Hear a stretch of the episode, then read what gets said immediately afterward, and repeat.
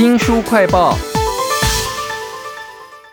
窃占公款，东窗事发，面不改色，坚决否认，甚至嫁祸他人啊！这不是电影哦，这是企业当中的精神病态人格啊！要怎么样不被这种人拖下水，或者是可以减少伤害呢？为您介绍这本书《穿西装的蛇》，请到了推荐者是大管众策略顾问的执行长李建勋，建勋您好。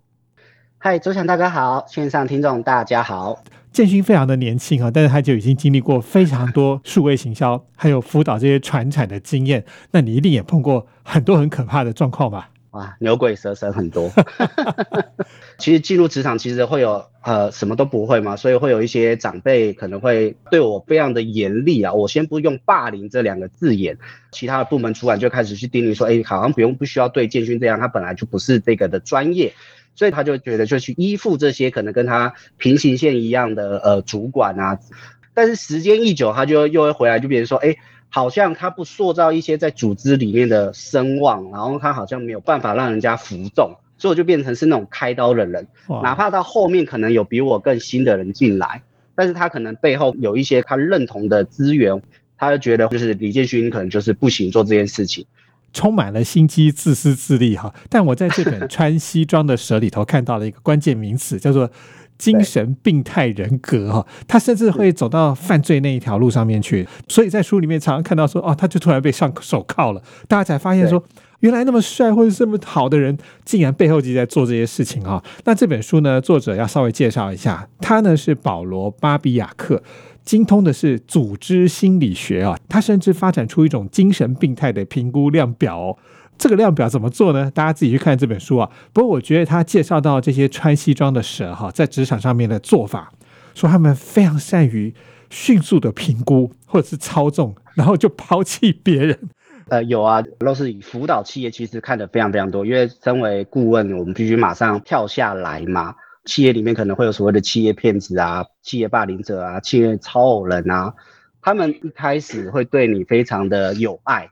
但是当你的意见跟他不符合的过程当中，他可能就会开始批判你，哪怕是他找我来的哦，开始去批判，然后说这些等等相关，然后甚至会觉得说你对我没有帮助。那这种人呢，在书里面叫做精神病态人格哈。我看到他一个分析，非常的讶异是。这些人通常一开始的时候会先快速的掌握你的心，之后才能伤你伤的很重哈。他会说：“我非常的喜欢你。”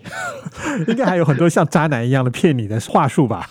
哦，有，他就会说：“哎，建勋，你那么年轻啊，你能力那么好啊，那你要不要来我们的企业来帮帮忙啊？”他可能是借由我来帮他做他不想要做的事情，他就会依照我想要的或者是资源来来给我一些诱因。就很像渣男，就是为什么可以成为海王？我这么多女生，时间管理可以这么这么厉害，因为她知道她该给你什么东西。其实她常常也要争取你的信任嘛，就是说，哎，你可以告诉我秘密，因为在我这里非常的安全哈，我是你最完美的那一个伴侣或者朋友了。其实，在这些穿西装的时候、精神病态人格，他们的话术里头，你就可以看到他有点反社会的感觉哈。那这本书里头呢，其实一开始就有一个像连续剧一样的故事。叫做戴夫这个人，他会去骗同事，然后盗窃他的工作成果。这我想你应该也看的非常多哈。这我亲身经历，不用看，因为职场走得早，然后爬得快，就会常常会发生一件事情，就是。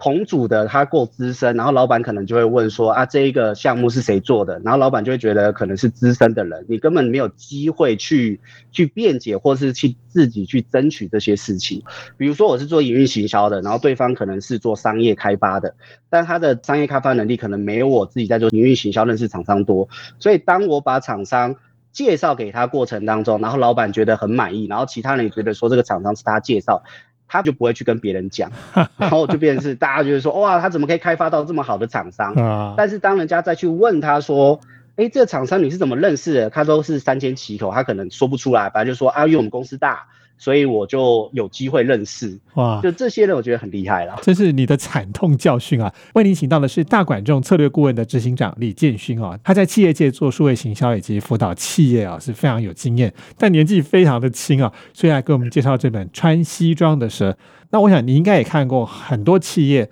他们也想要引进一些方法来筛选适当的人，把这些穿西装的蛇给赶出去吧。这本书里面就有讲到几个评估的量表。比如说是这个作者他自己研发出来的，或者是还有一个常用的黑暗人格三角啊，不晓得您自己在这个辅导企业的实务面有没有用过类似的量表去筛选人呢？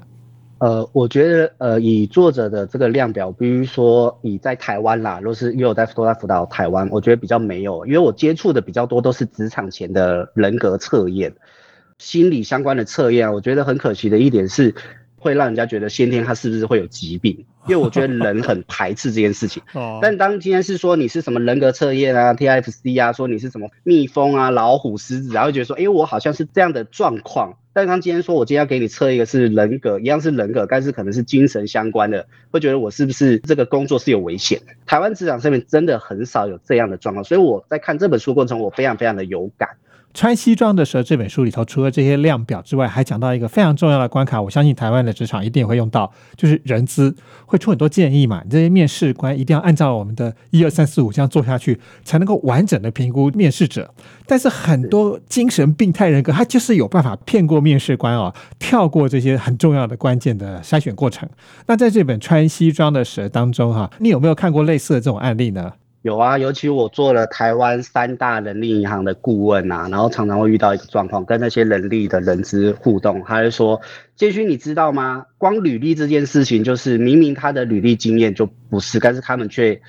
可以把它写得很很厉害。这是第一个。产业上面还有专门在教怎么去面试履历，所以他们根本就无法去判定说，现在这一个人他到底真与假，只能让他进来的过程中。”来去检视，但是进来的过程中检视又有可能，比如说按照书中穿西装蛇里面，他就是反正我依附长官，我知道我要怎么等等相关，但是重新检视他的专业能力可能是零哦。哇，这本书里头其实还另外讲到了可以用电话。稍微谈一下，然后面对面的时候，其实有一定的步骤是可以筛选的哈。那要怎么样突破这些精神病态人格掌控面试局面的陷阱呢？欢迎大家来看《穿西装的时候》这本书。那如果是你已经被精神病态人格的同事给拖下水了。你的名誉也受到损害，甚至你被诬告哈。那这本书以后有建议一些方法降低损害了。不晓得你在书上有没有提供过类似的意见呢？呃，有啦，就是其实我最常做的就一件事情，是因为现在在台湾很多人都是用数位工具嘛，像 Line 啊、Facebook，我会先让他相关的资料然后收齐。然后最好是有一些相关的人证，然后是认同你的，因为我身旁就刚好现在正有遇到一个，就是他的老板，哪怕他已经离职了，哇，然后老板还是辱骂他，甚至是会打电话去他现在的公司合作的单位去造谣他，哇，那这是精神变态人格。其实这本穿西装的时候，还有一个建议，我觉得蛮有趣的，就是有点像是写日记一样，把细节写给自己看。这样你可以重新的评估你到底受到什么样的损害，你的心理所受的伤，其实是可以借由写作的方式啊，可以慢慢的有一点弥补啦。那在这本书《穿西装的蛇》里头，不只是企业，还有很多的情境，只要是有组织，都会有败类，比如说教会的诈骗。不讲你有没有碰过？你身边或者是你辅导的机构里头有类似的情况吗？哦，真的是当顾问啊，参与社团活动过程中，就会发现很多事情，就是很多人很喜欢在名片上面列印的一些，我觉得都不知道是什么样的单位，但是就很很厉害啦。这是一种，我觉得是一些社团。然后第二，我觉得在这种所谓的广告聚会，就有可能是他需要厂商介绍他的能力的这些相关的呃活动哈，就行销广告。我觉得这个。行销广告圈其实真的也蛮多的，我可能是麦当劳，可能只是找你做一件小事情，但是你对外就会觉得说，这整个案子麦当劳的行销规划都是你做的。哇，在这个穿西装的手里头，还有更多你想象不到的例子哦。教会诈骗就是其中之一啊。也非常谢谢大管众策略顾问的执行长李建勋来为我们推荐这本穿西装的蛇啊，谢谢您，谢谢谢谢大家，记得帮我们新书快报按赞留言哦。我是周翔，下次再会。